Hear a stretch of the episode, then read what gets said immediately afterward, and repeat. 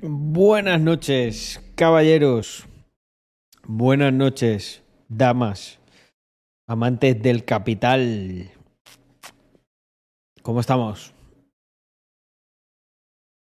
Dice Saul Goodman, nada más entrar en el stream me sale un mensaje de contenido únicamente para adultos. Ya, es que las folladas que pegamos aquí a los socialistas, Saúl, eh, no son aptas para, para que lo vean niños pequeños.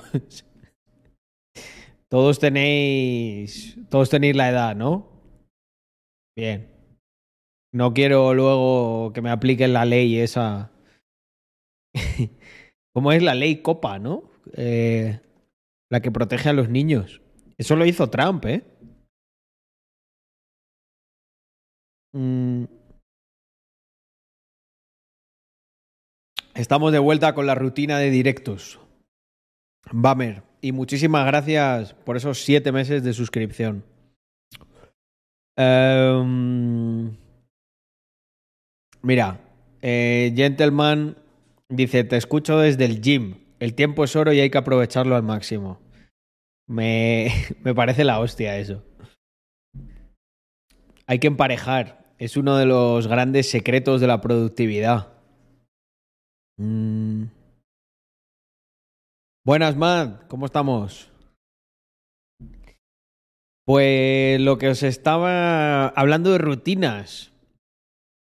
Lo que os estaba mm, diciendo. He vuelto a la rutina del stream, pero también a la rutina del training. Mm. Que hacía tiempo que no... Bueno, hacía tiempo que no entrenaba en plan seguido. Porque así días sueltos sí que lo he hecho. Mm.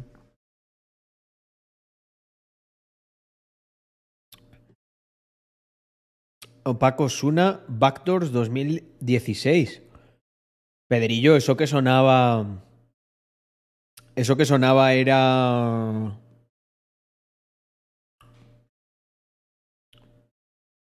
¿Era de Paco Suna? No. Aquí no tengo en esta lista Paco Suna. A ver qué ha sonado aquí. Vamos a ver el historial. Escuchado recientemente. Code, on your dream, lose control. ¿Esta? No. Esto no sé yo si se lo pincha Paco Suna. Nada, nada, que era de coña. Pero ese set es la polla. Claro, estaba yo un poco descolocado, Diego, pero si esto que está sonando, no creo yo que... Mm, no creo yo que...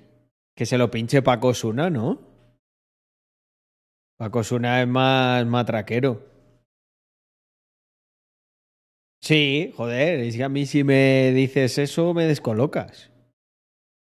Digo, igual ha saltado. Claro, es que me, ha resultado extraño porque es una lista más de House. Entonces digo, ¿ya ha saltado algo de Paco Suna? Digo, igual es que he puesto otra lista. Mm. Coat, on, Coat on Your Rim de Clementine Douglas y Got Some. Mm. Buenas, Álvaro. Mm. Todo bien por aquí. Muchas gracias por esos seis meses de suscripción.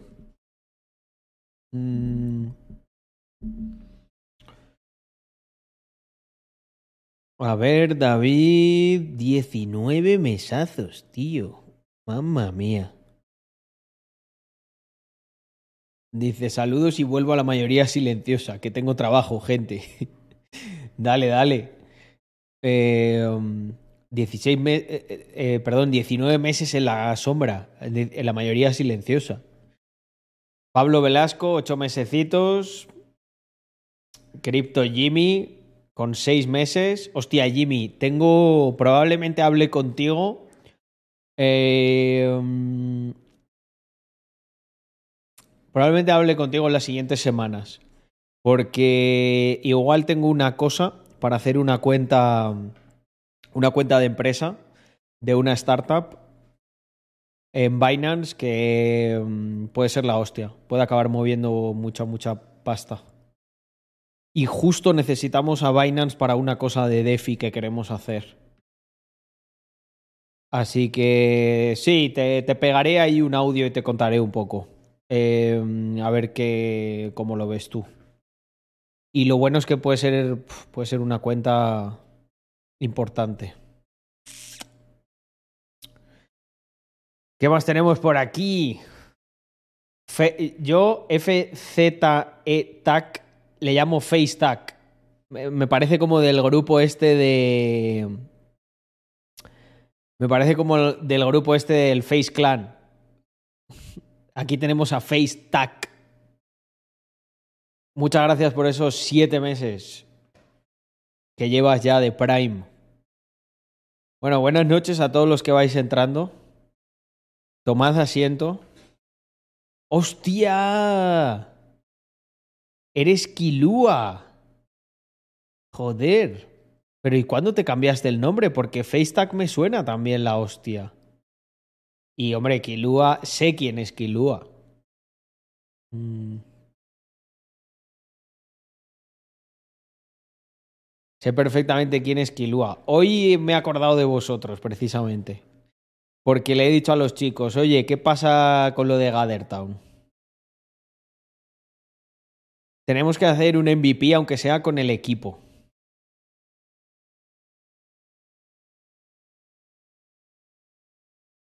Pues, pues lo sé, lo sé, pero se le olvidó a Alex Fu decirme. Y justo hoy yo que teníamos reunión, eh, dije, oye, ¿esto qué pasa con esto? Que lo quiero hacer.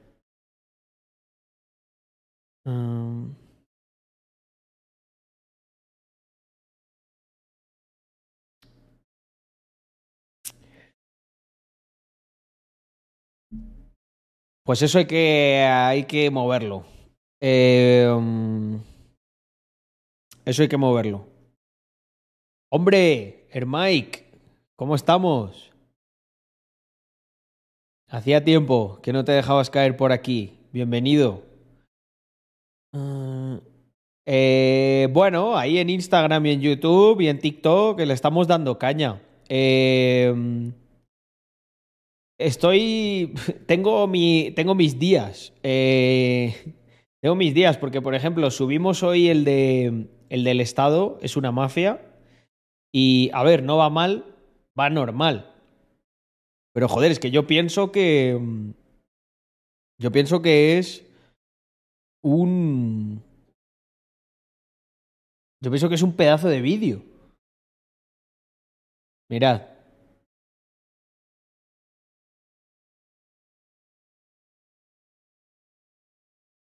Pero a veces ahí el destino es caprichoso.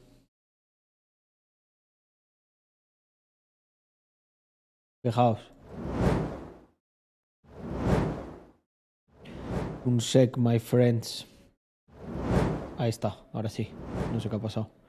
Eh, el Estado funciona como la mafia. Te lo demuestro en 10 minutos. Voy a poner un teaser.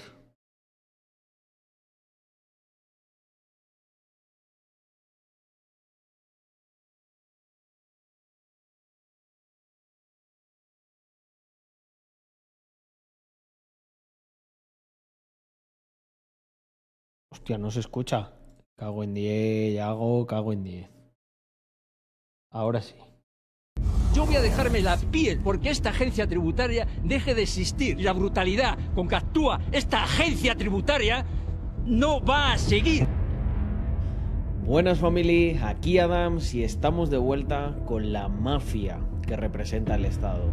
Si no te lo crees, te lo demuestro en este vídeo apoyándonos en un documental que la verdad me hizo ver con muchísima claridad la injusticia que a veces se produce en este sistema y lo peor, cómo está sistematizada, amparada y que es totalmente legal a pesar de la injusticia que representa. Así que acompáñame en este vídeo porque de verdad, de manera muy resumida, se va a entender que aunque tú creas que no te afecta, aunque creas que no pasa nada, que bueno, como suele decirme, ¿no? Sobre todo la gente de generaciones más mayores, esto ha sido siempre así y, hay que aceptarlo. Yo me reniego y por eso hago estos vídeos, por eso trato de divulgar toda la parte oscura que tiene el Estado, eh, el poder y incluso en algunos casos el mal llamado capital o algunos que se llaman capitalistas y no lo son tantos. Pero eso será para otro vídeo. Así que acompáñame. Pues gente, ahí lo tenéis. Hemos hecho un pequeño teaser. Si os ha gustado, si ya lo habéis visto, ya sabéis que siempre el mejor regalo que podéis hacerme es compartirlo. Compartirlo eh, allá donde sea que creáis que, mm, que puede ser interesante para otra persona o que ha de conocerlo. Y um, con ese vídeo para compartirlo por Insta, a la gente se entere. Hemos hecho un teaser, hemos hecho un pequeño teaser también en, en Instagram, en Reels, y creo que también se subirá en TikTok. Y ahí está. Así que nada, darle porque um, cualquiera que tenga 10 minutillos es muy interesante eh, y está basado en el documental Hechos Probados eh, de don Agapito García, si no me equivoco. A veces me, se me, baila el apellido. Y mm, se ve como el Estado avasalla. A, de verdad, es que se carga a la gente. Y lo hace de una manera y es lo más preocupante, totalmente legal. O sea, eh, Hacienda tiene, tiene el poder de destruir una vida mm, como quien dice, pulsando, haciendo un clic, ¿eh? Hacienda puede hacer algo que absolutamente nadie, absolutamente nadie más puede hacer, que es, por ejemplo, embargarte tus cuentas sin una condena. O sea, Hacienda puede interpretar que tú has cometido una ilegalidad y eres tú el que se tiene que encargar de demostrar que no es culpable. Hasta que no lo demuestras, a todos los efectos eres culpable. implica que te pueden eh, embargar cuentas, requisar bienes, hacer toda una serie de cosas que ya os digo, es que absolutamente nadie más puede hacer. O sea, no sé, ni la policía, ¿sabes? La policía necesita una orden judicial para requisarte algo a ti. ¿Por qué Hacienda no necesita una orden judicial para ese requerimiento? Pues gente, no os voy a contar mucho más porque se habla eh, de eso en el vídeo y explico algunas cosas muy interesantes sobre cómo en todo este berenjenal nos metió nuestro compadre Rajoy, el graciosete. Eh, nos hizo una buena gracia ahí, ¿eh? Especialmente Montoro. El ministro Montoro creo que fue alguien implacable en su obsesión enfermiza por cuadrar las cuentas del Estado a costa del contribuyente. Porque si cuadrasen las cuentas del Estado con arreglo a eh, el gasto superfluo que hace el Estado yo no tendría ningún problema. Lo elogiaría. Diría, joder, Montoro, qué buen ministro de Hacienda eres. Pero es que la artimaña que hicieron para cuadrar las cuentas a base del bolsillo de los contribuyentes eh, es que no os va a explotar la cabeza cuando lo veáis. Y cómo se pasan el muerto unos a otros. Y por eso yo siempre digo que, de verdad, da bastante igual quienes estén. El sistema está en un nivel de podredumbre que mm, nos puede caer mejor unos que otros. Hay unos que son más peligrosos que otros, que nadie me malinterprete. Pero mm, en el fondo esto es como, no sé, esto es como si estás en una clase, ¿no? Y hay unos que te tratan un poco peor y otros que te tratan menos, no tan mal como esos. Esos no son tus amigos. ¿Me entendéis a dónde quiero llegar, no? Que te traten menos mal que los que te tratan como lo peor no quiere decir que esos sean tus amigos, ni mucho menos. ni mucho menos. Y luego, pues eso, aprovecho para pues, dar el crédito no merecido a, al documental de Hechos Probados, que se explica todo con, con muchísimo detalle.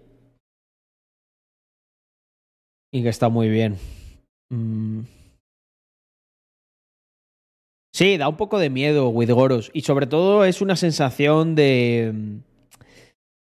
Eh, una sensación de impotencia muy grande. No sé si. No sé si a los que la habéis visto os, dio, pero a mí me pegó muy fuerte. Y entonces al final yo creo que al terminar de ver el documental, pues uno, eh, para que veáis que en la humildad siempre habrá nobleza. Y uno pues pensó humildemente qué puedo hacer yo para hacer algo en contra de esto. Y dije, pues mira, voy a currarme ahí un vídeo y lo voy a... Mm, y lo voy a subir y a ver qué... A ver qué opina la gente.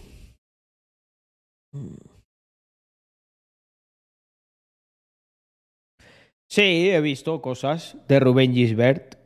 Toda la teoría de, de la libertad colectiva no tiene algo que no me acaba de encajar.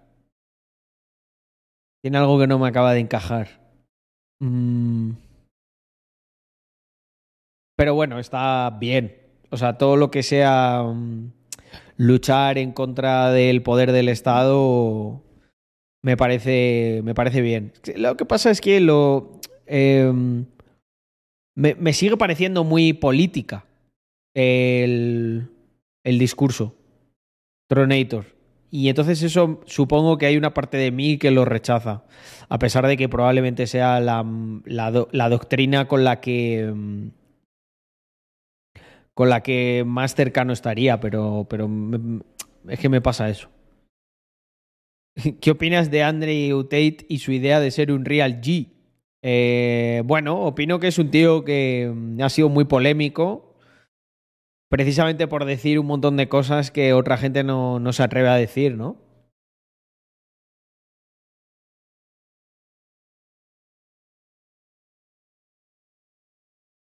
Bueno, Juaskel, igual ese es el tema, ¿no? No es la idea, sino el per la persona, eh, a lo mejor. Lo que no me encaja tanto. La idea no está nada mal. Pero tiene un tufillo muy político. Eh, y no me gusta. Yo es que directamente creo que la política es. Eh, es como una especie de cruz que cargamos. Y bueno, pues a nuestro pesar vamos, vamos tirando ahí con ella. Pero yo no quiero cambiar esa cruz por otra que pese menos. Yo lo que quiero es tirar la puta cruz esa a tomar por culo. Me seguís, ¿no? Me gusta, mira, eh, el otro día puse un ejemplo que, está, que, estaba bastante bien, en el que um, hablaba de cómo a mí me daría igual que, que gobernase, por ejemplo, Pedro Sánchez aquí en Andorra. De verdad, me daría igual. Porque al final el ámbito que tiene para incidir en mi vida es tan pequeño que me daría igual. O sea, prefiero, prefiero vivir en una Andorra gobernada por Pedro Sánchez, con el ámbito de acción que tiene, que es muy poco, y el peso del Estado, que es muy poco. Prefiero eso a vivir en el, en, un, en el Madrid de Ayuso, o la España entera de Ayuso, o de Feijó, de Santiago Abascal, o lo que queráis. Pero vamos, mil veces. Mil y dos mil y tres mil.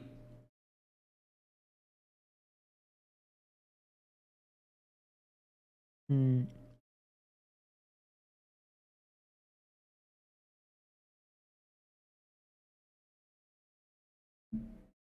Yo lo que creo es en el mercado. O sea, yo no creo que haya que inventarse ningún tipo de artimaña política. Yo creo que al final eh, lo que hay que hacer. Lo... Vamos a ver. Lo que tiene que ocurrir es. El, discurso se tiene que centrar en reducir el peso del Estado de una manera. Mmm, muy bestia. O sea, sí. El ejemplo de lo de Andorra. Si es que a mí me da igual. Me da igual. Mientras su ámbito de acción sea muy pequeño y muy reducido, que digan lo que quieran, que se pongan ahí a hablar, si eso es lo que les encanta. Eh, ponerse a discutir así como niños pequeños en un patio. Lo único que le llaman Congreso, ¿no? Lo han cerrado, le ponen así como unas. unas cosas así como muy rimbombantes, ¿no? Todo de maderita, eh, bien tapizado. Van allí de traje, ¿no? Y bueno, pues se ponen allí a, hablar, que es lo único que hacen, hablar. No son, no son gente que ejecute, ¿sabes? No son buenos ejecutores, son habladores. Están ahí pim pim pim pim pim pim pum pum pum pum pum pum pim pim pim pim pim pim pum pum pum pum pum y luego pues hay otros, ¿no? Que a, a, mí lo que más ridículo me parece, esto siempre lo he dicho, es la gente, ya no los políticos, porque los políticos al final se ganan la vida de eso. Entonces, dentro de lo que cabe, oye, pues mira, son, li son listos, ¿no? Han, han, buscado la manera de vivir del pi, pi, pi, pi, bu, bu, bu, eh, lo, que lo que más ridículo me parece es la gente que está como muy politizada. ¿Sabes? La gente que, ¡buah! Yo soy a tope de Ayuso, yo soy a tope de Pablo Iglesias, yo, ¡buah! Tal. Sea, no sé, esa gente que, yo qué sé, que tiene ahí de foto de perfil en Twitter a Pablo Iglesias. Eh, me dan bastante pena. ¿Por qué? Porque al final son como... Es que no sé, es raro. Es como gente que... Perdón, que estaba cambiando la música. Eh, existe esa gente y son más de los que eh, son más de los que de los que creéis. Bueno, pues lo que os decía, esa gente vive en la ilusión, vive en la ilusión de que los políticos se preocupan por ellos y que bueno, no duermen por la noche los políticos pensando en uff, tengo tengo que preocuparme por Maripili que um, está ahí en su curro y no le da ni para pagar la luz este mes. Mira, a los políticos les suda tres cojones a las personas. O sea, creo que a las personas que en este mundo más le dan igual los otros seres humanos y las personas son los políticos. Porque viven, viven de ellos de una manera que además es totalmente coercitiva. Pero no son como esa típica persona mala que tú te imaginas que está ahí como riéndose. ¡Ja, ja, ja! ¡Te jodes! Ah, yo vivo a través de ti. No, son aún peor. Son los típicos que estarían adulándote, acariciándote así la cabecita, si los tuvieses aquí al lado, diciéndote, ay, ay, ay, ay, ay, qué injusto es el mundo, ¿verdad? Uh, qué malo es tu vecino. Ay, ay, ay, ay, ay. Uy, uy, uy, yo, mira, mira cómo te cuido, mira qué bueno soy. ¿Sabes a qué me recuerdan los políticos? A las monjitas estas o las viejas eh, que cuidan a señores o a señoras muy, muy mayores, ¿no? Y que están ahí día a día diciéndole, uy, uy, uy, uy, uy, ay, señor Luis, ay, su familia, qué mala es que no le fíjese, que no le viene ni a visitar nunca, eh, ay, ay, ay, ay. Menos mal que no tiene, nos tiene usted a nosotros, ay, a nosotras. Uy, uy, uy, uy. Qué malos, ¿eh? Y van carcomiendo el cerebro de, de, esa gente, ¿no? Del señor Don Luis, hasta que al final el señor Don Luis llega a un punto que dice, ay, qué bueno, lo voy a donar todo. Lo voy a donar todo al Estado que es muy bueno el Estado. Que sin el Estado, bueno, madre mía. Sin el Estado, gente, yo creo que ni, ni, ni llovía en abril, sin el Estado. Hay gente que cree que sin el Estado no llueve en abril. Hay gente que cree que creo que todos los estados se coordinan, ¿no? Por las mañanas para que salga el sol, gracias al Estado. Lo empujan desde el horizonte los estados hace todo el Estado. Es, es Dios el Estado. Hemos sustituido a diferentes nombres que ha ido teniendo, ¿no? Yahvé, Dios, el Señor, eh, Alá. Bueno, pues ahora se llama Estado, Dios. Y todo lo que ocurre en el universo, eh, la teoría de la unificación entre la física cuántica eh, y las partículas más fundamentales y la escala eh, universal, eso van a descubrir un día que simplemente era el Estado el que lo une. Es todas las fuerzas, la gravedad la induce el Estado desde otra dimensión. Son diferentes estados que hay en otras dimensiones, ¿no? Que tienen tanto peso que generan ah, gravedad, que es una fuerza pues que traspasa entre las diferentes dimensiones. Bueno, pues eso, eso, los de la foto de perfil de Twitter de Pablo Iglesias o de Ayuso, eh, Fuerza Estatal se llama, dice Héctor Román. Efectivamente, eh, poco nos falta para estudiarla, ¿eh? La Fuerza Estatal. Está las cuatro fuerzas fundamentales, ¿no? La gravedad, la nuclear, la nuclear débil y la, la electromagnética. Bueno, pues se ha descubierto una quinta, ¿no? Como nos dice Héctor Román, que es la estatal, la fuerza estatal. Es la que, la que une todo. Correcto. Bueno, gente, hay que hacer un poco de humor con estas cosas, ¿no? Porque si no, joder, la verdad que se te queda, se te queda un poco de mal cuerpo. Yo creo que todos nacemos en. En cada época nos toca cargar una cruz diferente. Desde luego, el peso del Estado es una que creo que todos podemos decir, sin miedo a equivocarnos, que una de las cosas que nos ha tocado cargar en esta generación. Pero siempre se puede sacar algo bueno de todas estas cosas. Siempre se puede... Pues yo qué sé, gente. Eh, no pensar ex excesivamente. Eh, tener las cosas claras, defender ¿no? los principios que compartimos. Pero sobre todo en el día a día, no tampoco ser un chapas. O sea. Cuanto más, cuanto más vivas al margen de ellos, menos poder tendrán sobre ti. ¿Cómo sería tu país ideal? Me refiero a España, que tenga tales características donde no hay políticos, donde todo se hace mediante el libre comercio. Pues mira, eh, gente, hacer un clip aquí ahora mismo, porque nos vamos a cascar un pedazo de vídeo que se va... Um, se va a subir yo creo que al canal de replay. O igual al, o igual al general, ¿eh? ¿Cómo sería mi España ideal? ¿Cómo sería mi España ideal? Buah. Tengo para un rato, ¿eh? 10 minutos o 15 mínimo. Hace un llamamiento para un golpe de Estado. Vamos, vamos a calmarnos, Bamer. La España de Carlos.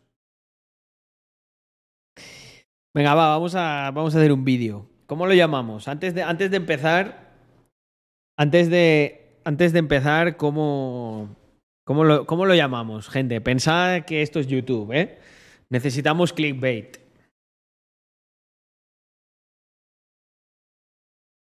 España. ¿Cómo sería mi España ideal?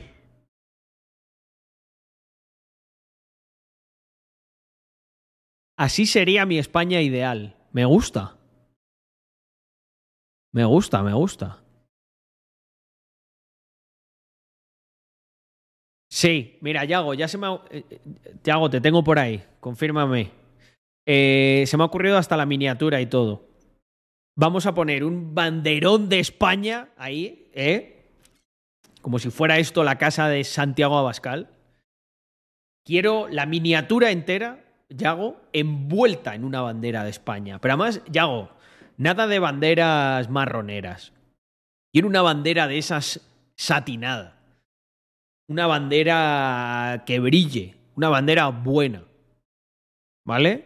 Y como con un poco de ondulación, que ondee, como ondean nuestros sueños.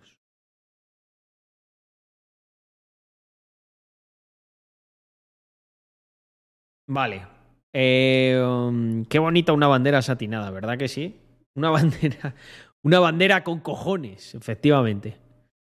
Eh. Um, vale, un segundo. Um, ah, mira, está ahí, está ahí ya escojonándose eh, el inversor. Vale, pues vamos. Yago, quiero que sea una bandera ahí con cojones y ponga la solución. ¿Vale? En. En rojo, así como los otros títulos. Algo que. Algo que la.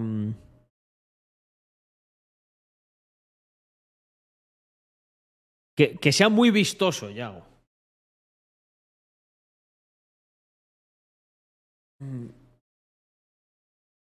De todos los directos de Twitch, el que más te gusta son los, los tuyos, mamón. eh, bueno, gracias.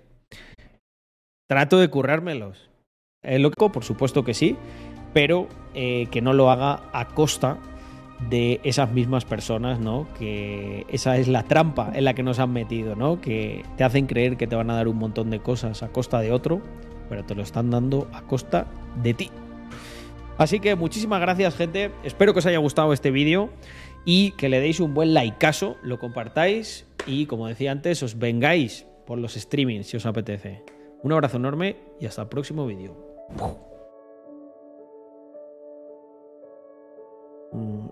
Carlos Adams for President. No valgo yo para eso. Mm. Eh, vale, ponemos play a las alertas. Y quitamos la music. Vale, pues listo. Ah, ¿Dónde está la otra música? Aquí.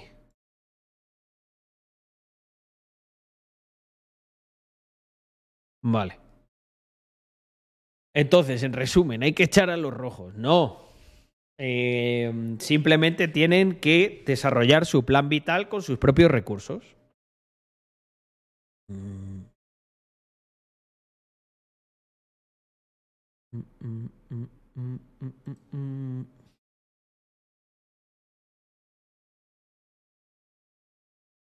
Joder, ¿se llama BAT el centro ese de emprendimiento, Trique?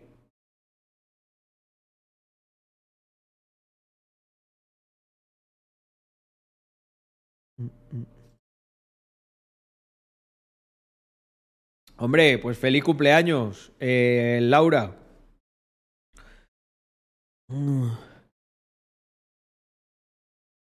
Españistán.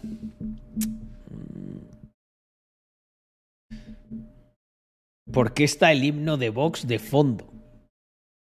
Si no se parece algo. He puesto música épica sin copyright.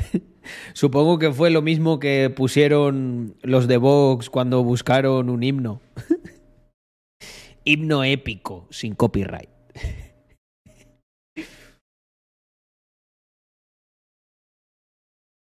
Mi vecino que no para de hacer ruido, no sé, al final solo quiero dormir. Bueno, a ver, es cierto que te puede tocar un mal vecino. Pero en general, en general, no creo que vaya a ser gente mala. Javiños, muchísimas gracias por esos siete meses. Mm.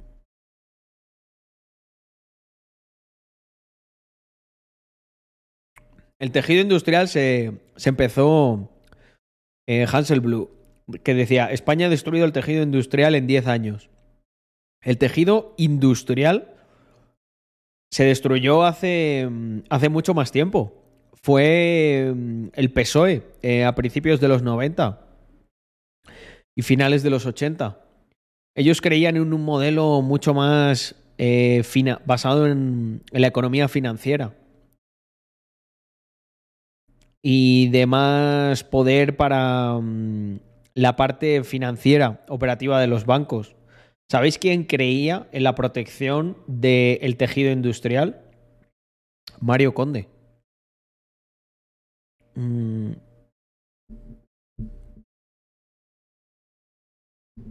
Él en el libro del sistema habla de esto. De cómo su visión era no desmantelar a nivel industrial España, sino mantener una, una base. Y yo creo que es que en última instancia, y mira que soy el tío más digital del mundo y todo esto, creo que es bueno mantener parte de la industria.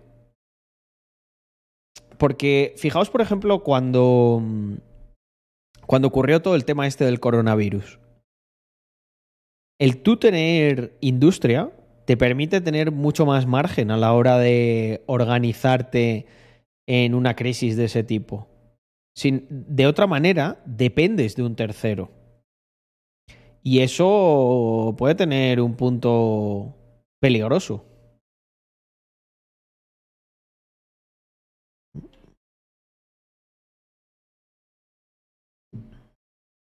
Mm, mm, mm.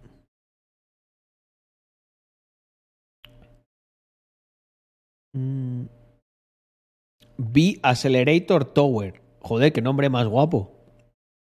El acrónimo me gusta también porque me recuerda al token de Brave, BAT.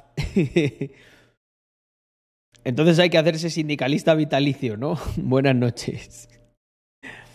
A ver, de sindicalista vitalicio se vive muy bien, las cosas como son, pero moralmente es injusto. Porque vives muy bien a costa de otro.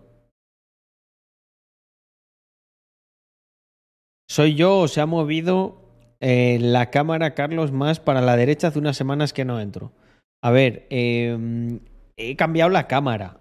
Mm, pero puede ser. Y por cierto, mañana me viene un nuevo trípode porque no me gusta como de, así desde arriba. Me gusta un poquito más baja. Entonces me vais a ver en un plano más parecido al que tenía con la GoPro.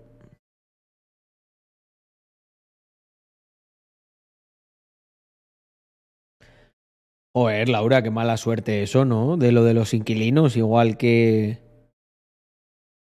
No me acuerdo quién lo dijo antes. Que no podía dormir.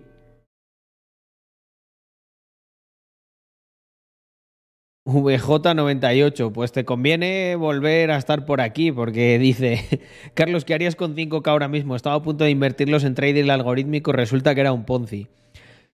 Tienes que volver porque si no, poco te van a durar esos 5K. Como no vuelvas al camino de la rectitud. Lo mismo de siempre. Necesito saber más cosas, aparte de que tienes 5K. ¿Cómo has conseguido esos 5K? ¿Cuáles son tus gastos? ¿Cuáles son tus fuentes de ingreso? Eh, ¿Tienes ahorrado otros 5K o más para proveerte los gastos de un año? Desde luego yo, si solo tuviera 5.000 euros, no es que no los invertiría en trading algorítmico. Es que me alejaría de todo eso. Hostia, mira Héctor Román. Dice Carlos, en lo que llevo de año llevo ahorrados 10k. Creo recordar, Héctor Román, que mm, hace tiempo nos contaste. Si no me equivoco, fuiste tú. Nos contaste cómo iba a ser tu plan de ahorro. Y por lo que veo. Eso me suena también. Que ya tenías y que te habías hecho un plan. Y por lo que veo, estás llegando a los objetivos. ¿No, os pasa, ¿No te pasa que eso te da una satisfacción de la hostia? El decir, me propuse algo y me cago en Dios, lo estoy consiguiendo. O sea, compensa todas esas veces que dijiste, joder, venga, esto me apetecía, no sé qué. En el, en el sacrificio a mí, de verdad, me parece que hay una cosa literalmente placentera. O sea, de decir, venga, aguanta ahí un poco y luego... Ah. Mm.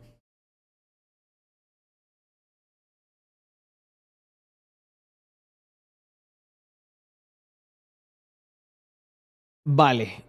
Hombre, digo que tengo 5K para invertir, guardados 6K más y currando. Bueno, está bien. ¿Cuánto ahorras? ¿Y cuáles son tus gastos? Que a lo mejor no los has dicho a propósito, ¿eh, VJ? Cántame, cántame los gastos y, cuántos, y cuánto ahorras. Porque eso influye mucho. Y ya te doy mi opinión. Le estoy auditando, ¿eh? menuda, le estoy auditando las cuentas a VJ.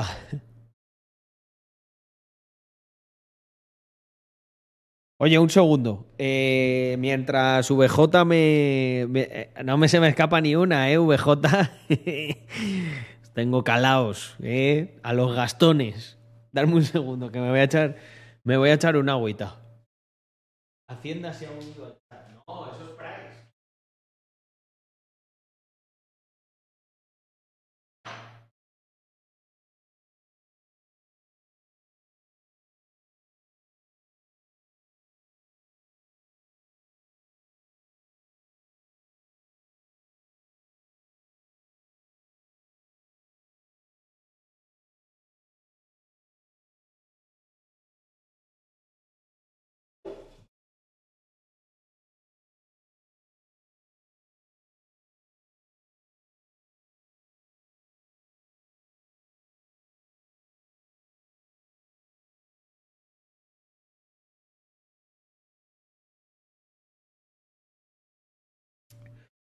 Estoy de vuelta.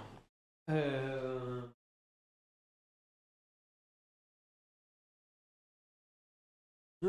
Ay, vamos para allá.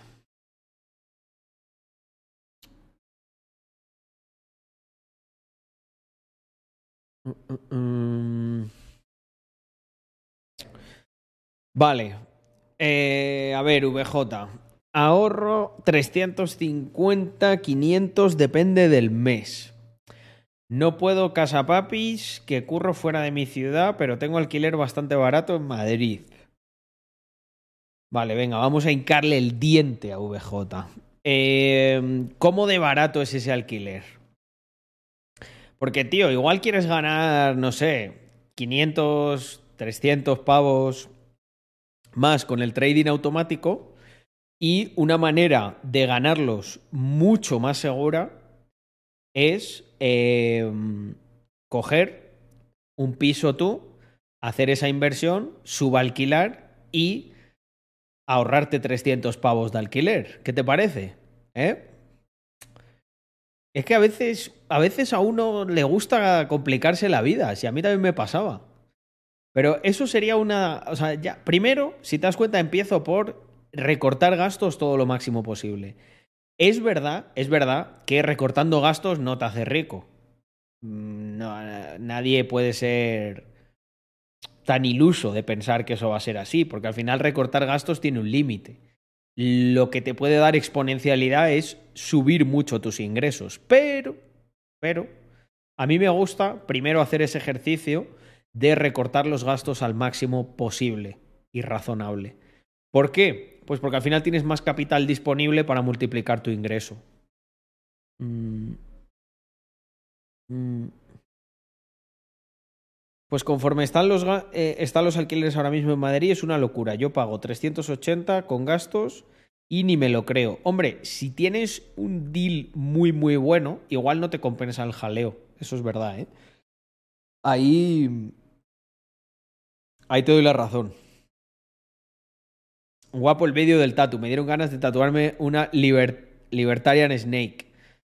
Pues gente, eh, Iro, ¿quién se quiere tatuar? Vamos a hacer, aunque sea organizar un viaje de holders para que se tatúen ahí en piba. Y os regalan vuestro Mr. Crypto. Mm. Mm, mm,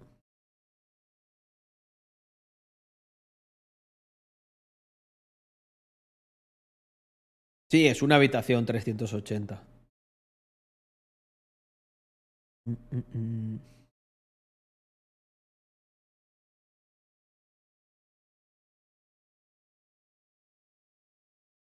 Eso está muy bien, Manu. Rax Mafia Tattoo Studio. Sí, sí, es una habitación en piso compartido. A lo mejor Josu no, a lo mejor no está en el centro, ¿eh?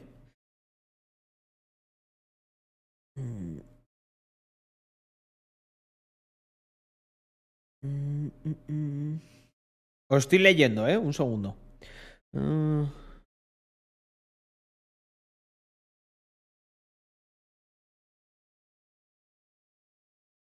Estaba leyendo lo que decía Fedo Gutim.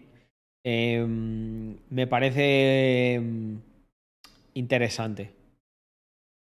Cerca del Bernabéu. Hombre, podrías reducir, podrías bajar los gastos viviendo fuera, pero tendrías que ver que también que te compense. Porque vas a aumentar algo de gasto en el, en el transporte y sobre todo pérdida de tiempo. Vale, pero VJ, eh, tal como me lo has planteado, eh, no te veo mal, la verdad. No te veo mal. O sea, tiene 6K de fondo de emergencia, 5 para invertir. Eh, lo que sí que te veo es un poco temerario, la verdad. Si querías invertir de golpe los 5K, mucho cuidado con, mucho cuidado con esas prácticas peligrosas. ¿Qué haría yo? Es que por poder se pueden hacer muchas cosas. Una es esperar una buena oportunidad.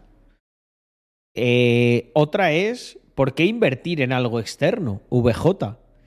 ¿Por qué esos 5K invertidos de alguna manera no podrían hacer que doblases tu ingreso?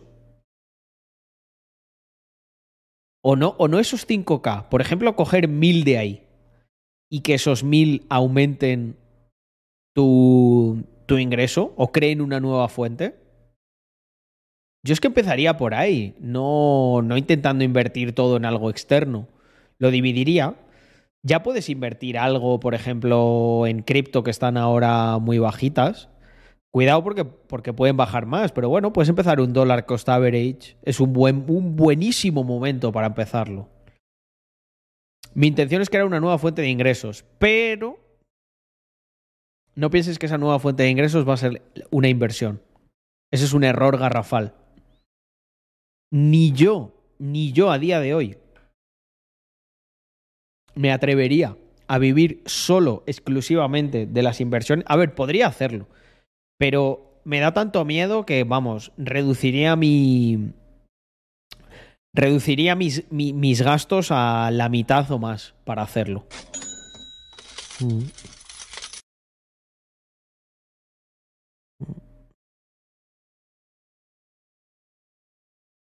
Mm.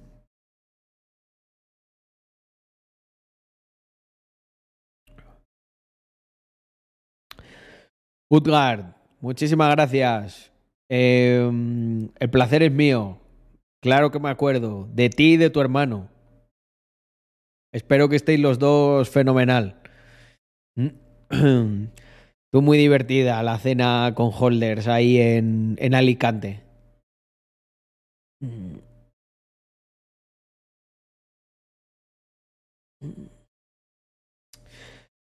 Generar capital, fuentes de ingresos, valor añadido, mejor que gestionar capital. Sin duda, tío, sin duda. Te partes, te partes mucho menos la cabeza.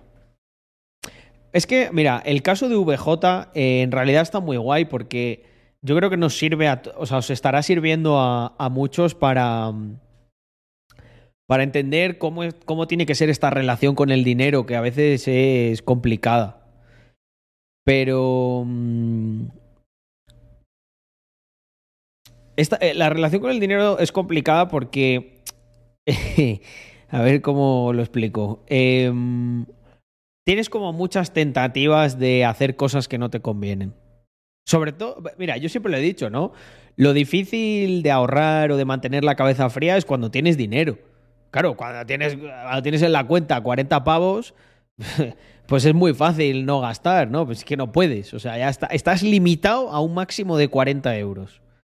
El tema está en cuando tienes 40.000 para gastar. Cuando tienes 40.000, fíjate si, fíjate si puedes gastarlo en cosas o puedes hacer historias. Entonces, eh, la situación en la que se encuentra VJ ahora mismo es un poco esa, ¿no? A lo mejor no son 40k, pero bueno, entre pitos y flautas está con 10, 12. Por un lado, el mantener. El, por un lado, el mantener que eso no se debe tocar, a no ser que sea una oportunidad estas de una vez en la vida. De, oye, que le voy a comprar una casa caravana a un amigo por 6.000 pavos, que se tiene que ir corriendo de vuelta a visitar a su familia, a no sé dónde. Vale, pues tío, gástate esos 6k ahí porque ya puedes vivir en la caravana esa. Y te ha salido a, precio de risa, que a lo mejor cuesta el doble. Hombre, Carlos, eh, nos pillaste que iba con un poco de prisa ese día. Tenía que ir a Tributs. Si no me hubiese parado ahí, aunque sea a estrecharte la mano. Es que el otro día estábamos, estaba con Andrea eh, en un centro comercial nuevo que hay en Andorra, que don Carlos Trihué debe trabajar ahí. Y justo estábamos buscando una cosa y nos teníamos que ir. nos teníamos que ir porque tenía yo una cita en la hacienda andorrana. Pero he de decir que me han tratado súper bien, la verdad. y fue muy rápido. Y eh, fuimos ahí a comprar algo de comer rápido. Porque, Carlos, pensábamos que ahí había un sitio de empanaditas argentinas, pero no lo han abierto todavía. Entonces por eso nos verías con cara de perdidos, así, en plan. Y, Carlos, que estaba en un mostrador, dijo, ¡eh! ¡Qué sudadera más guapa! Le dijo Andrea, que llevaba la de Factax táctica. y, nada, y creo que les sonreímos y, y saludamos así. Pero si, si hubiese tenido más tiempo, me, me paro. Hay luego otro holder que trabaja en el McDonald's de Andorra. Y es que no le he vuelto a ver, macho. Pero durante una temporada llevaba en el coche una sudadera de Factax y un par de veces que fui ahí al Macauto, la tenía ahí preparada, digo, si me atiende, se la voy a regalar. Mm. Hombre, ahí está, el hermano de Udgar, Remy. Muchas gracias eh, por, por esos cuatro meses. Joder, encima se suscriben los dos. Y eso que me están viendo desde un único dispositivo. Eso sí que es compromiso, ¿eh? Con, con la comunidad. Muchas gracias, chicos. De verdad.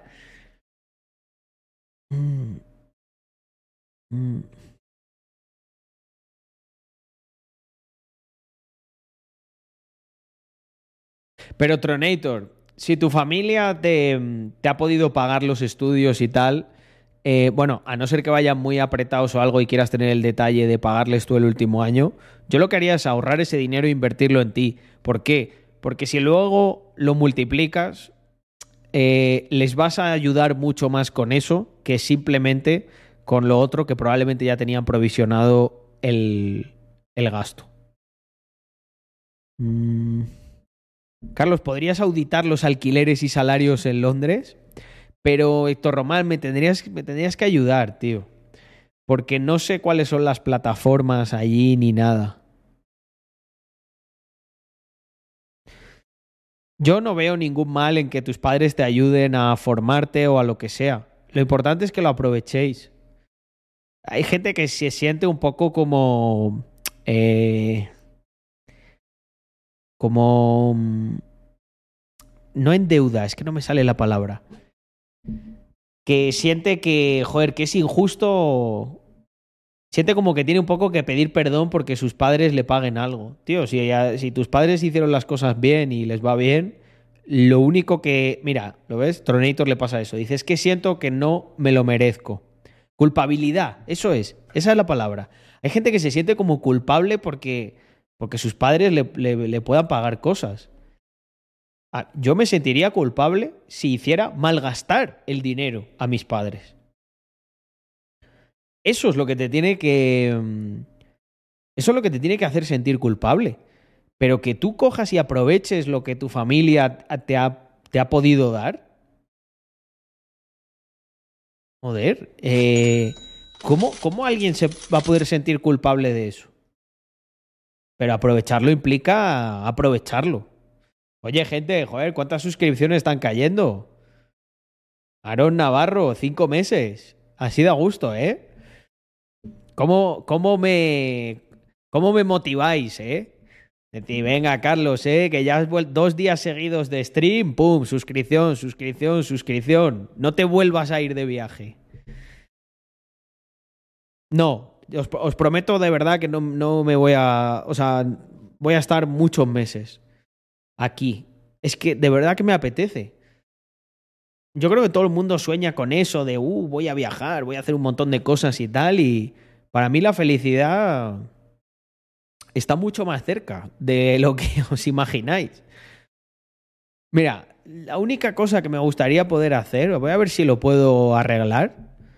Voy a pillar la mejor tarifa de...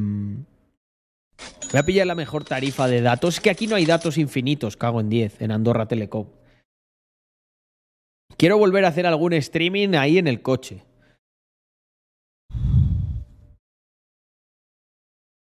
Mm.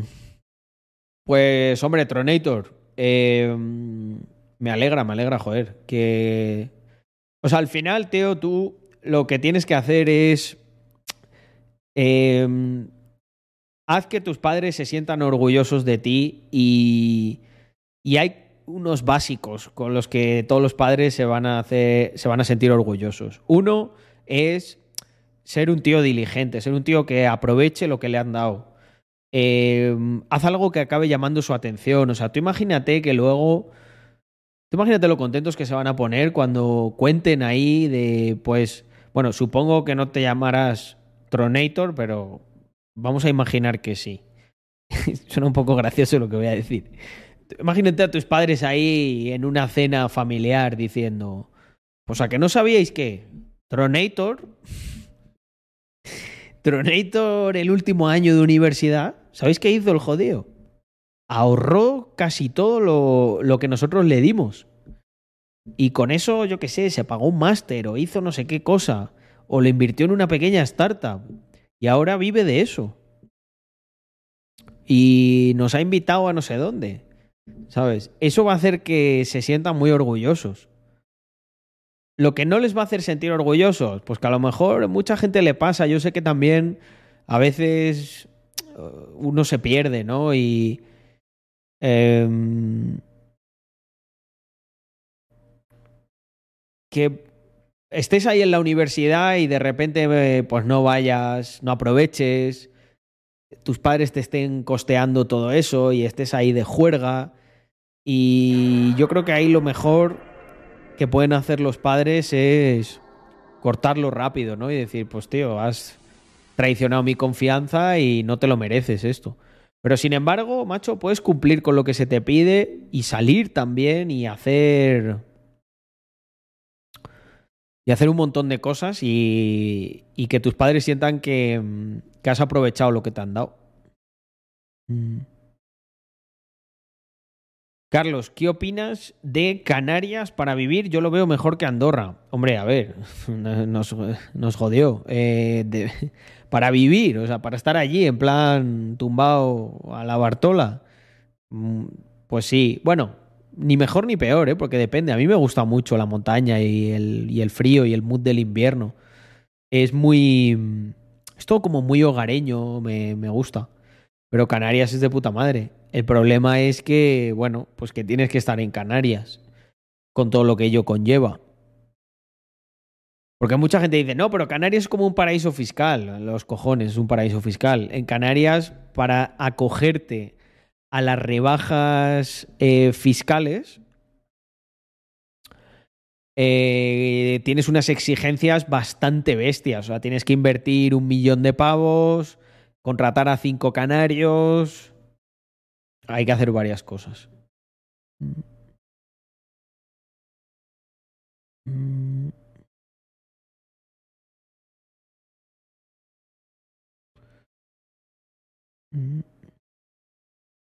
Bueno, esa es una buena, ¿eh, Glan? Eso estimula.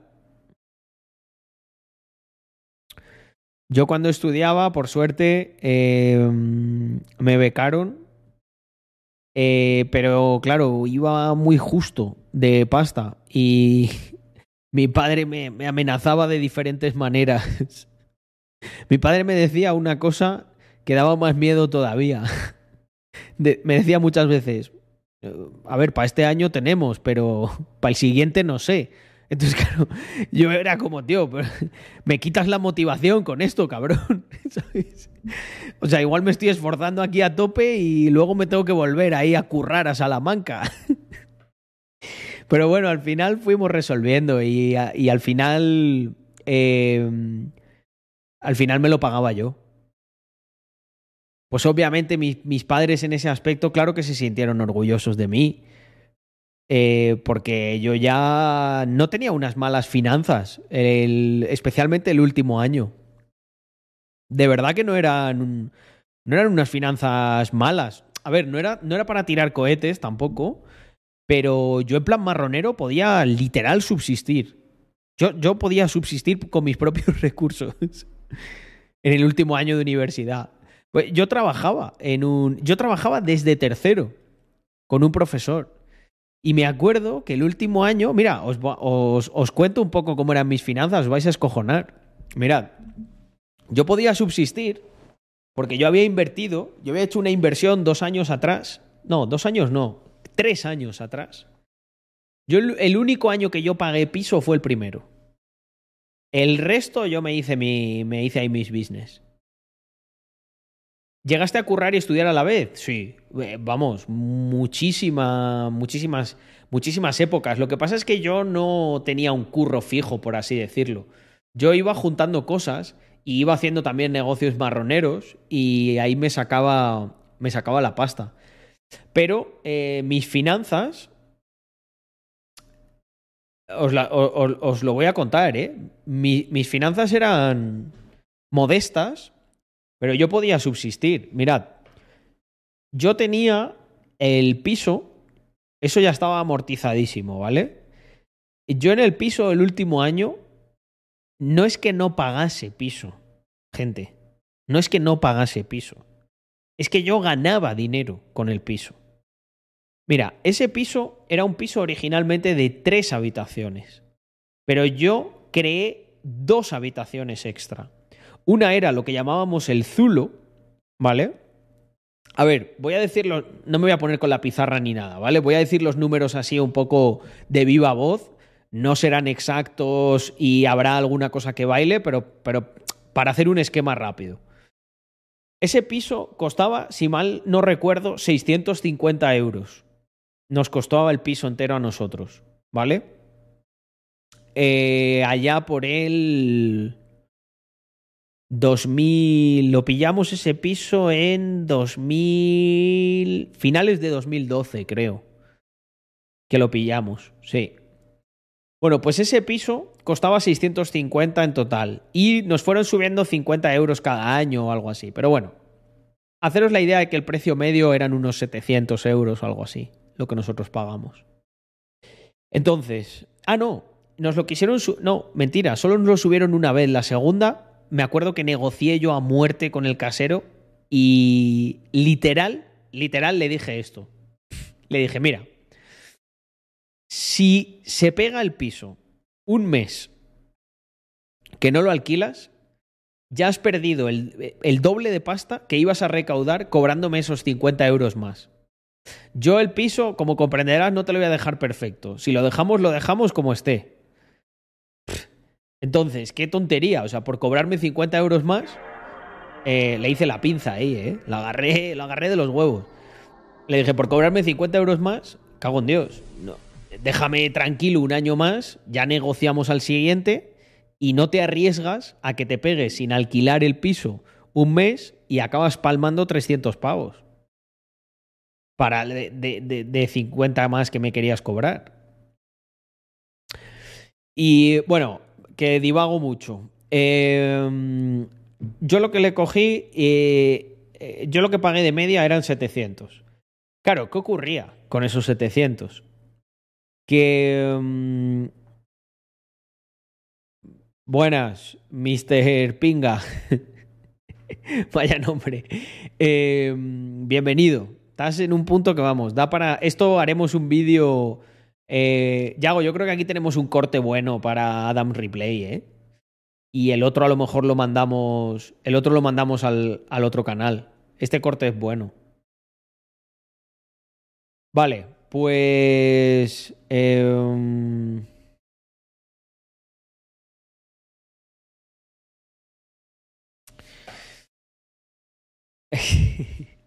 Qué gracioso el eh, Jordini con lo de Carlos. Mis felicitaciones por ser propietario de una M2, la verdadera, con los cuatro escapes. Las gitanicas me las ligo todas. Con, con eso me fuera matado, chacho, la verdadera, porque lo pone ahí. Encima con la pegatina de competición me fuera matado. ha convertido el meme este, ha convertido el de las auténticas eh, lo del M2 te ha quedado muy bien, ¿eh? Giordini. Eh, lo de alquilar las habitaciones es 100% legal eh, bajo acuerdo con el propietario. Lo único es que puede que esté restringido por el propietario, depende del contrato. Pero, tip de pro. si tú eres una persona decente, una persona que no causa problemas, te van a dejar hacer en esta vida lo que quieras. Vamos a la chicha, que estoy divagando mucho y Héctor Román se cansa. Dice, pero ¿cuánto le sacabas a la casa? Vamos, vamos a lo que queréis, los números, ¿eh? ¿Cómo gustan los números? Aquí en este chat. Oye, ¿qué pasa? 141. ¿Cómo se nota que Adams está en la casa, eh? Ha vuelto. Vale, vamos a los números. 700 pavos me costaba el piso patera, Andrea. ¿Te acuerdas? Andrea vivió allí y todo. Eh, entonces, no, no tienes que hacer un contrato de explotación ni nada, gente. gente, un momento, esto tengo que hacer, perdón, Héctor Román, pero eh, que hacer una puntualización con esto. Hay gente eh, en esta comunidad y en otras que mm, se sobrepreocupa mucho. Esto es como, por ejemplo, un día un chaval que me, que me pilló de consultor y que estaba preocupadísimo por unos temas de Hacienda y tal cago en 10. Eh, me dice que había metido 600 eh, euros en Binance. Que qué pasaba con eso. Digo, ¿qué, ¿qué va a pasar con 600 euros? que si me va a perseguir Hacienda. Vamos a ver, gente. Ni contrato de explotación, ni te va a perseguir Hacienda por 600 euros, ni... O sea, gente, por Dios, eh, utilicemos la cabeza. Es lo que he dicho antes sé que Dani, sé que Dani Gule lo ha dicho con lo ha dicho con toda la buena intención del mundo, pero gente, de verdad, aplicad el sentido común. Aplicad el sentido común para estas cosas. Mira, os lo pongo sencillo. Esto además, Héctor Román, tiene que ver con lo del piso. Así que calma, pueblo. Yo no hice ningún contrato de explotación. En mi contrato ponía específicamente que no se podía subarrendar. ¿Sabéis por qué yo me pasé el contrato ese por el forro de los huevos? Por lo que os estaba diciendo antes, gente. Porque si sois personas de bien, si sois personas de confianza, gente que, que hace las cosas como Dios manda, no vais a tener ningún problema en esta vida, incluso, incluso, aunque en algunos casos no lo tengáis por contrato. ¿Por qué? Pensad, ¿qué tipo de inquilino era yo? Yo era un inquilino que se encargaba de que en esa casa no hubiera ni una puta fiesta, ni una voz por encima, ni ninguna cosa rara porque era mi business. Y a mí mi business no me lo iba a joder ningún parguela. Eh, llegando borracho, liando la parda. Porque me tenía allí en la puerta y le agarraba así del pescuezo y decía que qué hostias pasa. O trayéndome allí a gente o tal. Alguna vez hicimos alguna. Sí que hicimos alguna fiesta y tal, pero cuando descubrimos, pues por ejemplo, cuál era la habitación que no molestaba a los vecinos, tal, pues hicimos alguna juerga y tal. Pero, desde la perspectiva de, uno, ¿Cuáles son tus enemigos en esto? El propietario, el primero, puede ser tu enemigo o tu mejor amigo. Dos, los vecinos, las vecinas.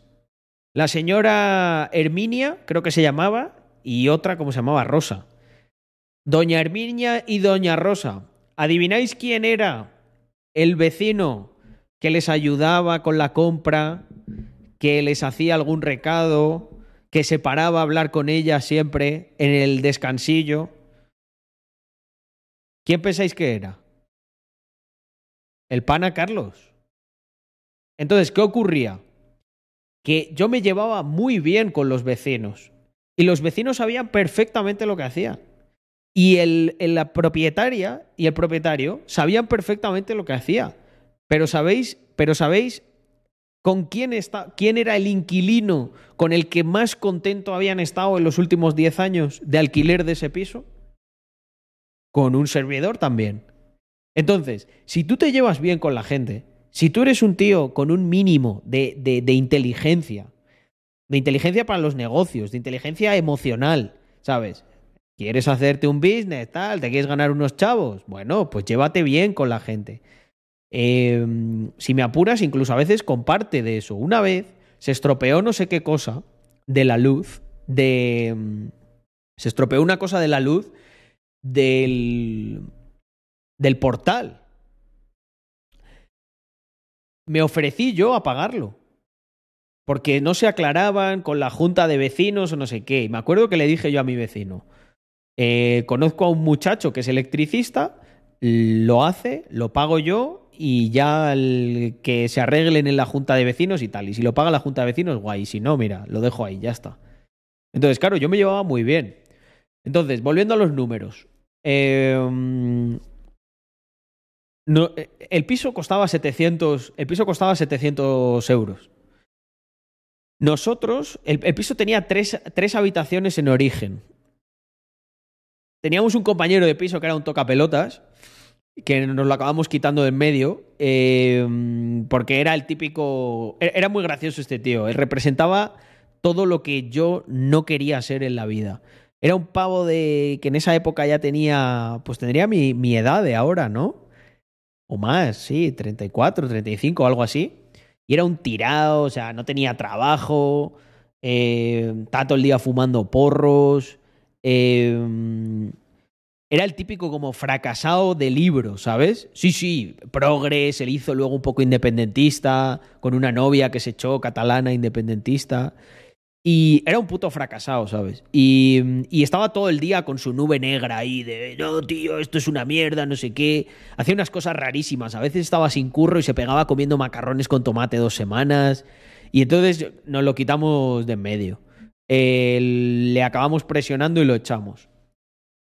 Este tenía mm, encima la mejor habitación, ¿vale? Porque... mm, No me acuerdo por qué, pero tenía la, tenía la mejor habitación. Era la más grande. La que yo tenía era prácticamente igual, pero tenía la mejor. La habitación grande, cuando se fue, aquí vienen las cuentas buenas. La habitación grande, ¿sabéis a cuánto se la alquilábamos a los guiris? 450 pavos. 450 pavos. El Zulo que yo diseñé y que le puse una... El Zulo era un... Efectivamente, era como un cuarto de la colada o algo así. Yo saqué los, la, las cosas que había ahí y, y las puse como en una terraza que teníamos y puse un... Lo fabriqué yo, puse una litera. Entonces era un cuarto muy pequeño, pero era un cuarto funcional. Era un cuarto que tenía cama y escritorio debajo. El Zulo lo, llegamos a alquilar en 250 euros. Al principio 220 creo que eran. Solo con esa habitación. Gente, ojo con esto. Solo con esa habitación. La grande. Y el Zulo ya estaba pagado el piso. Entonces, ¿qué ocurría con la habitación eh, extra que nos sobraba? Porque recordad que el piso tenía tres. Y yo creé dos habitaciones nuevas. Una, el Zulo, y otra, el segundo salón, que hice la pared mítica esta. Y me hice yo ahí una pedazo de habitación con terraza de la hostia.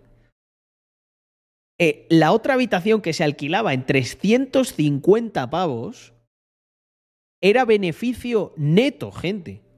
Beneficio. Los inquilinos, sí, claro. Todas las habitaciones son subarriendos prácticamente, a no ser que firmes el contrato con el dueño. Ahí minaba, también minaba Bitcoin en esa época. Sí. No, bueno, Bitcoin no, Litecoin. No, el Zulo estaba bastante bien.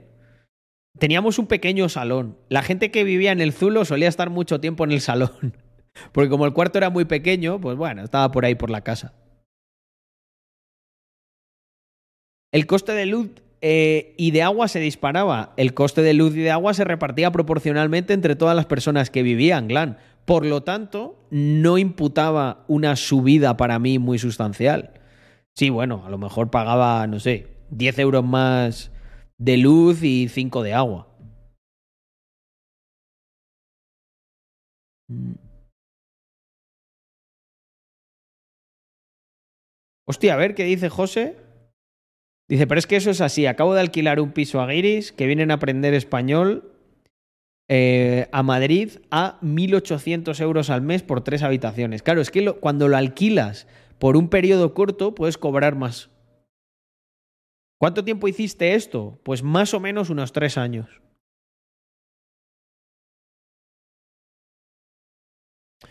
Entonces, ¿qué gastos tenía yo? Yo no, no pagaba piso, me salía literalmente gratis y aparte ganaba ese dinero que lo repartía con mi amigo y compañero de piso Vicen. Y mm, ganaba esa pasta.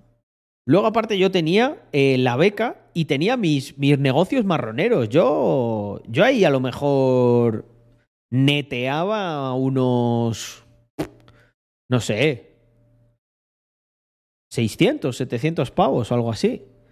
Me gastaría de coste de vida unos 200 o algo así y ahorraba 400, 300, tal, que además iba invirtiendo en diferentes cosas.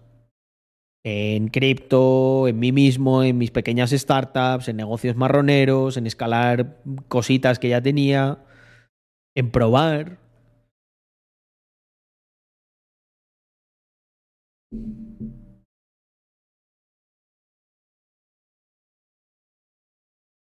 Joder, si pones periodo sale la gota esa. Madre mía.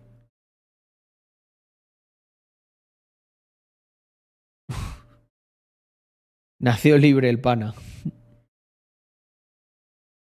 Mm.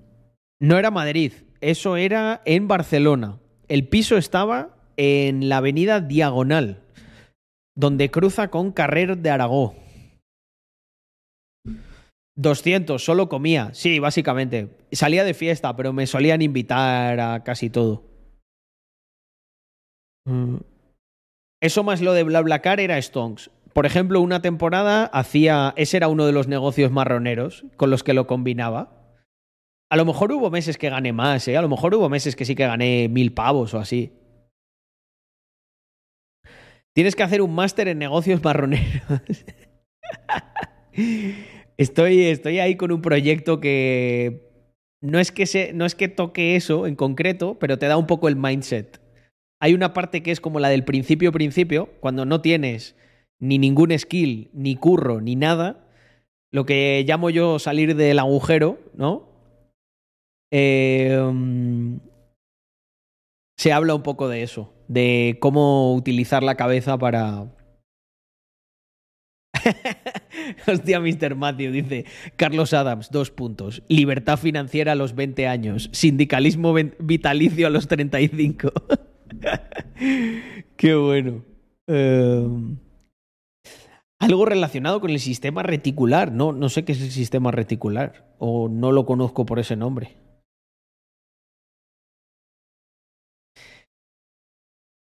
Ya, si de esos negocios marroneros parte lo metías a BTC, el ROI es sindical. Sí, sí, tuve un ROI bastante sindical. sí, claro. Pero, gente, pensad en la cantidad de cosas que ahí podrían haber sido de una manera diferente, más parecida a lo normal, ¿no? Si Carlos hubiese sido normal, ¿qué habría hecho con esa pasta?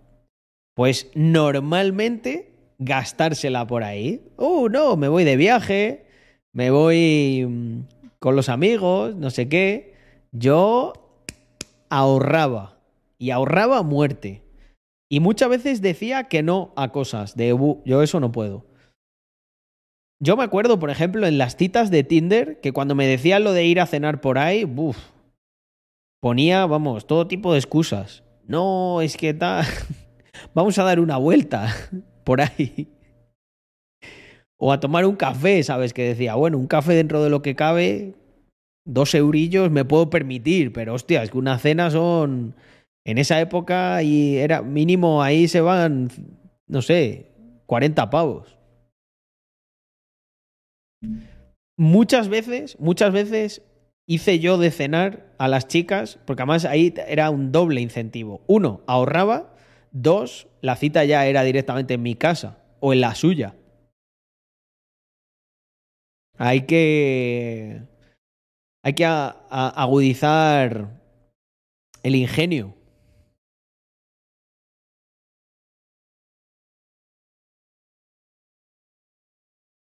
Una curiosidad, ¿cómo descubriste el libro de El Cisne Negro? Es que te cambia mucho la mentalidad. Pues mira, Glan, si mal no recuerdo, lo descubrí en la anterior crisis. Eh, en la anterior crisis me empecé a interesar por la economía, la bolsa, eh, el dinero en general. Y mm, justo se estaba poniendo muy de moda el término de que el 2008 había sido un cisne negro. Y entonces revisé un poco qué era eso del cisne negro y descubrí que el término lo acuñó Nassim Taleb, que además había sido un trader de futuros en la mesa de negociación de Goldman Sachs o Morgan Stanley o alguno de estos. Estuvo en un sitio bastante tocho. Y dije, hostia, qué interesante. Eh, cogí, fui, fui corriendo a, leerlo y cuando lo leí me quedé en plan... ¿What? o sea, se, se te da la vuelta al cerebro.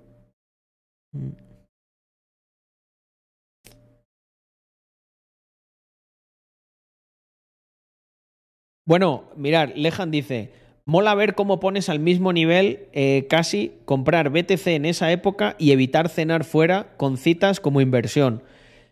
Eh, para mí no hay ninguna diferencia. Y ahora habrá alguien diciendo, no, pero Carlos, tal, no te hagas el modesto. ta-". Gente, no hay ninguna diferencia. Os voy a explicar por qué. Obviamente a posteriori, obviamente no invertí solamente en Bitcoin. Invertí en Bitcoin y en otras muchísimas cosas.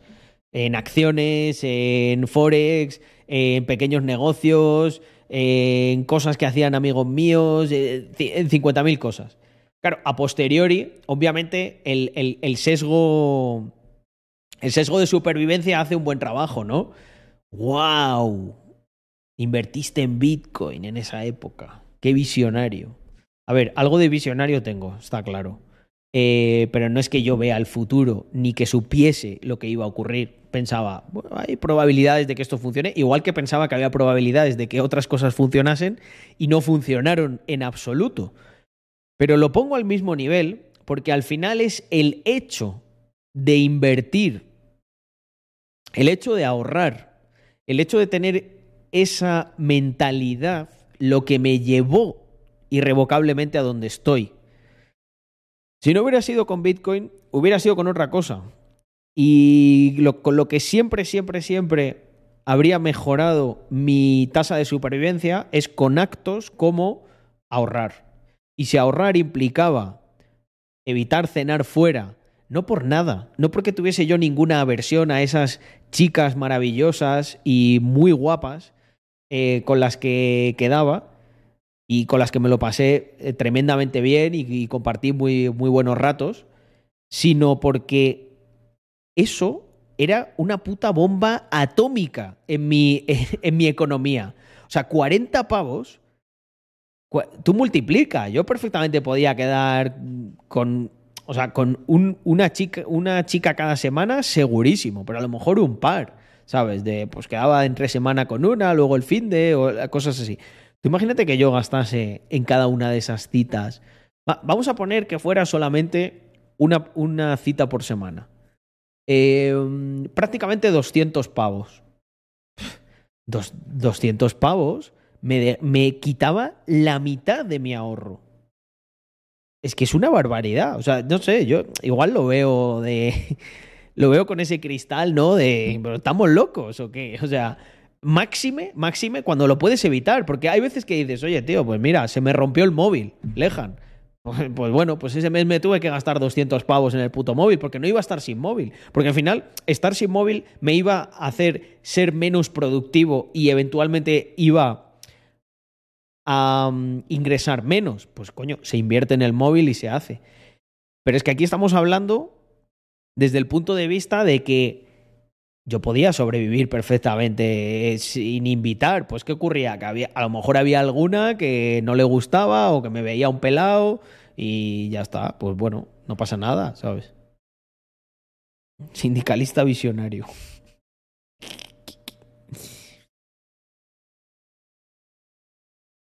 Joder, pues por 40k tienes Raux, eh, la gama de los Boxster y los Caimán, muchas cosas chulas. Intentaría pillar un Caimán S, eh, un Boxster S. Que va, que va, si no lo digo como algo negativo, lo digo mirándolo con perspectiva. Cuatro cenas eran casi cuatro bitcoins en 2013. sí.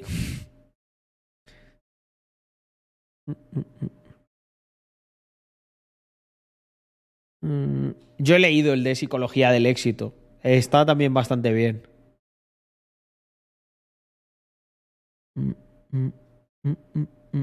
Lo estoy leyendo un poco. Carlos es de los pocos gestores activos que superan bien al mercado. Bueno, veamos en el largo plazo. Igual llega un día que me arruino con absolutamente todo. No lo creo porque diversifico mucho y me salgo de la estadística. Todo tiende a cero, ¿no? En el tiempo, en un marco de tiempo suficiente. Joder, yo voy a cenar por 8 euros como mucho, no, no 40. Eh, bueno, Pascu, no sé dónde vives. eh, los menús de McDonald's no cuentan. Yo probé alguna cita a decir que si íbamos al McDonald's y se escojonaban de ti. Era mejor invitar a cenar a casa o algo así. Quedas mejor. Mm.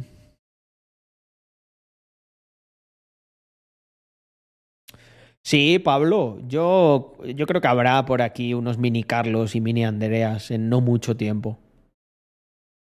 Mm, Quiero, por así decirlo, apretar un poquito más para tener... Para mí el tema de los hijos lo veo como un proyecto en sí mismo. Eh, cuando los tenga quiero poder dedicarles mucho tiempo y muchos recursos.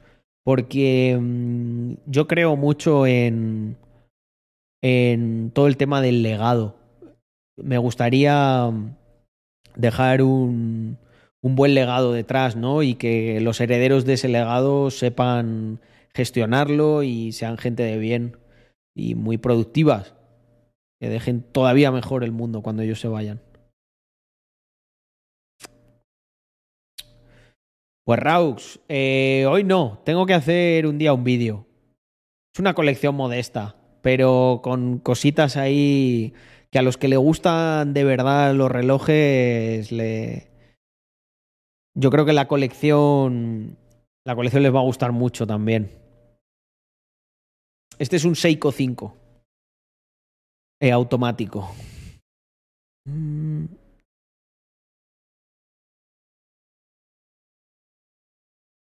Lo que, lo que pasa es que los otros los tengo por ahí. Lo que sí que puedo hacer es enseñar este.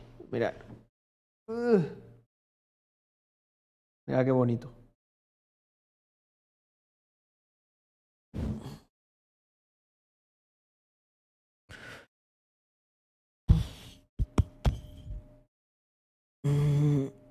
Bueno, eso de lo de la igualdad y tal, yo echaba bromas y mm, yo soy un poco troll. Eh, mm, yo soy un poco troll y... mm, eh, Porque, mira, espérate, para dar contexto a la gente que a lo mejor lo, está escuchando en modo podcast, dice Dani Gulen. Dice, hacer la de, la de la igualdad, de tú pagas esta cena y yo la próxima sabiendo que no va a haber próxima. Yo muchas veces eh, hice eso, pero más que nada porque yo tengo un punto así como bastante troll. Entonces había veces que yo que sé, que no había nada de feeling o no me gustaba y entonces pues tiraba... Yo luego era educado, ¿sabes? O sea, nunca me levanté de una cena ni hice nada raro de eso. Bueno, estaba charlando un rato ahí y, ya está. Y también puedes pasar un buen rato con una chica, yo que sé, conociendo su historia o qué hace, sus inquietudes y que luego no te guste y no pase nada. Pero yo a veces me ponía en un punto un poco troll y entonces como que le les picaba así, le decía, ah, no sé qué, lo de la igualdad y eso, ¿y tú crees? Eh, pues yo he invitado a muchas. Eh, digo, pues tú, tú pues, si tú me invitas, yo lo acepto, ¿eh? La mujer decía, sí, sí, pues yo te invito, tal. Y yo pues lo aceptaba y normalmente, normalmente lo hacía eso con chicas que sabía que no iba a quedar. O sea.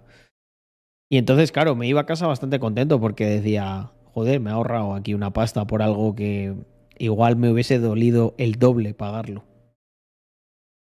Mm.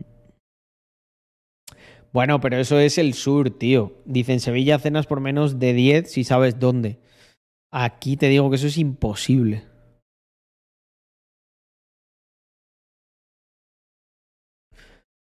Consejos para primera cita. Eh, eh, otro día hacemos consultorio, consultorio amoroso que es bastante gracioso de hacer.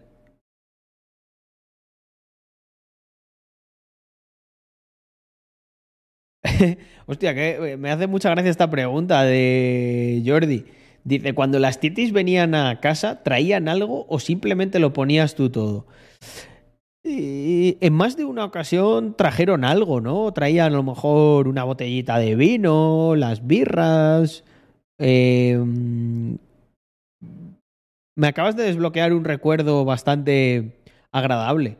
Porque cuando traían algo, pues coño, era un detalle, ¿no? Era como, hostia, mira, se ha preocupado. Yo tenía una baza muy buena y es que yo sé preparar sushi, porque viví con viví con dos asiáticas en Madrid y ya sabéis cómo soy, soy muy curioso. Entonces ese año aprendí mucho sobre la cultura asiática, especialmente la culinaria. Mm. Mm. No hay McDonald's en Burgos Centro. Vale, Pascu es de Burgos. Es que en las ciudades pequeñas no sabéis lo bien que se puede llegar a vivir, ¿eh? O sea, al final mucha gente tiene casas en propiedad, porque son sitios más pequeños, se heredan, tal. Costes muchísimo más bajos que en las ciudades grandes. Yo, claro, llevo ya muchos años viviendo o en grandes ciudades o en Andorra, que Andorra no es una gran ciudad, pero es igual de caro que, una, que Madrid o que Barcelona.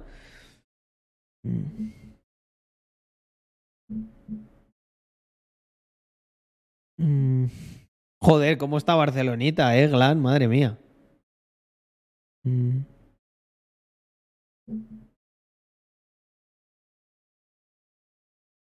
Pues no me parece mala idea, Lejan. Recuérdamelo otro día y mañana mismo lo que sea y le damos. Torque, muchísimas gracias por ese Prime. Sí, señor. Mm.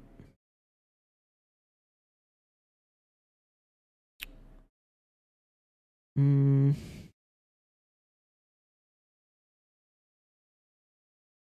Mira, Jordi me ha hecho una pregunta bastante interesante. Eh, voy a contestar y yo creo que con esto cerraremos por hoy. Dice Carlos, ya que hablas de hijos, ¿crees en las herencias?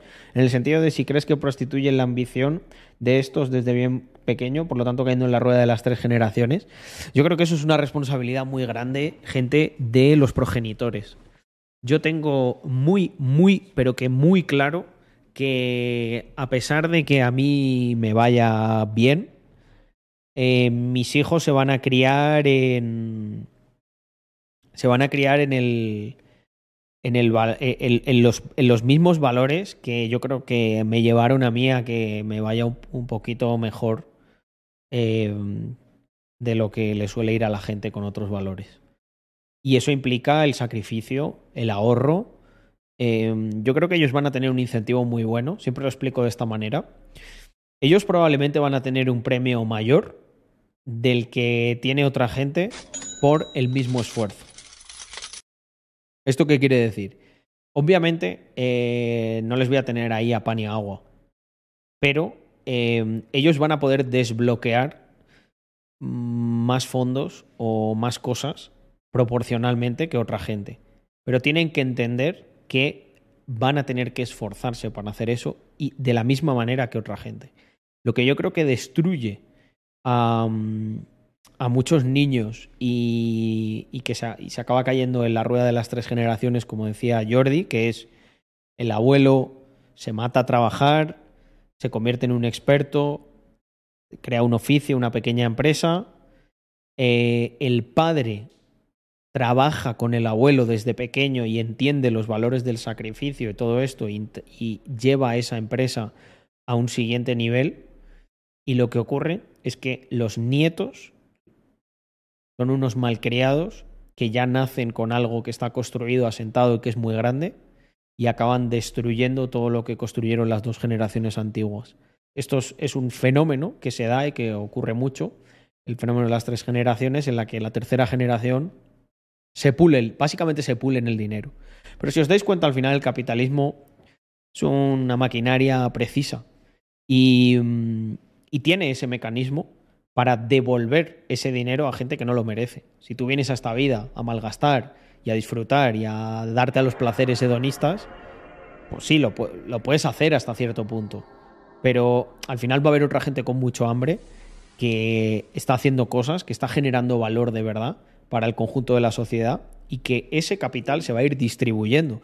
El otro día lo ponía en Twitter, no me acuerdo cómo era la frase exacta, pero ponía algo así como que el dinero no soluciona nada.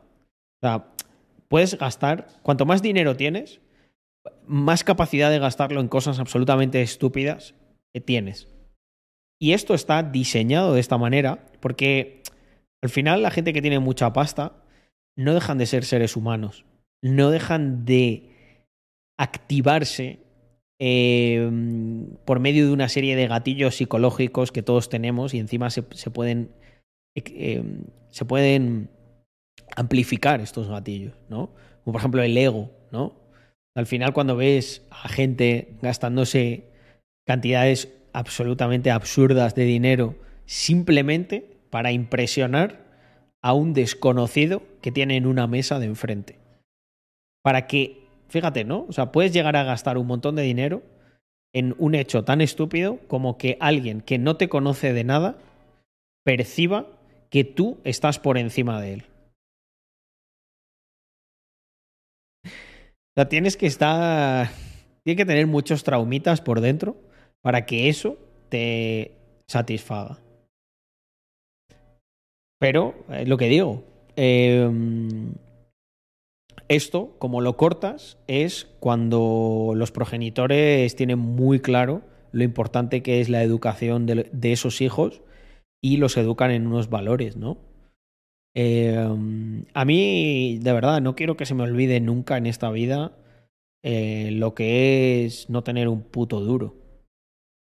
Porque me ayuda a mantener los pies en la tierra en muchas ocasiones y creo que me ha librado de cometer bastantes errores el tener esa mentalidad.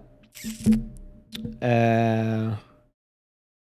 Así que nada, family, yo creo que por hoy lo tenemos. Mil gracias por estar. Más de 100 personas. Hemos llegado a 140.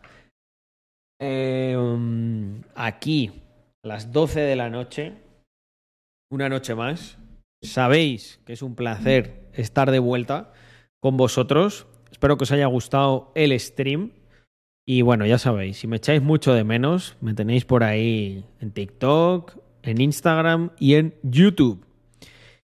Y sin otro particular, caballeros, procedo a despedirme diciendo lo que se dice siempre aquí al terminar. ¡Viva Rax Mafia! ¡Chao!